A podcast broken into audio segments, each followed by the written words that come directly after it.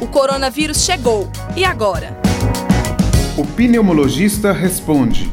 Meu nome é professor Paulo César Corrêa, eu sou pneumologista, sou membro de cinco comissões da Sociedade Brasileira de Pneumologia e Tisiologia e estarei fornecendo algumas informações relevantes sobre a atual situação do coronavírus no Brasil. Quais são os cuidados que devemos ter com o uso das máscaras? Outro aspecto importante né, é sobre a questão do uso das máscaras em ambientes públicos. Né? A gente vê, né, andando por supermercados e outros eh, coisas, várias pessoas usando máscaras, né?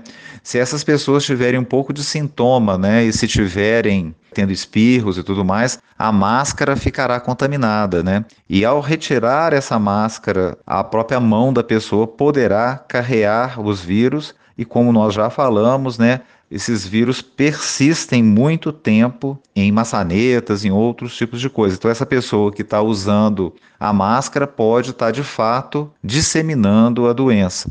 Para os profissionais de saúde, né, é, se precisarem reutilizar a máscara N95, se não tiver tendo secreção, né, o que tem sido recomendado é usar a máscara cirúrgica sobre a máscara N95 e ao retirar, retirar com todos os cuidados, né?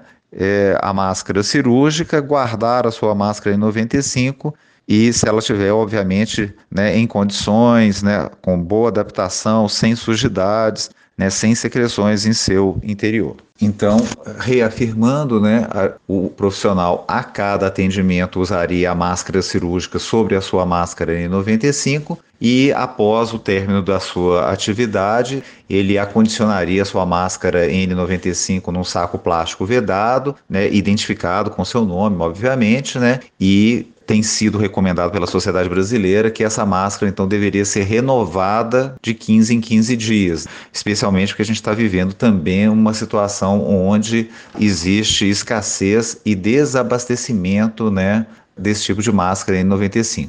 Então, para atendimento aos casos suspeitos, deve ser feita essa forma, essa metodologia, né? O paciente vai ser atendido, né, com o médico usando a máscara N95 e com a máscara cirúrgica sobreposta.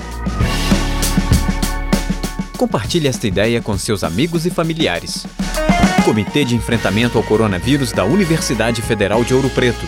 Produção, Coordenadoria de Comunicação da UFOP, Projeto de Extensão Viva Mais e Rádio UFOP Educativa.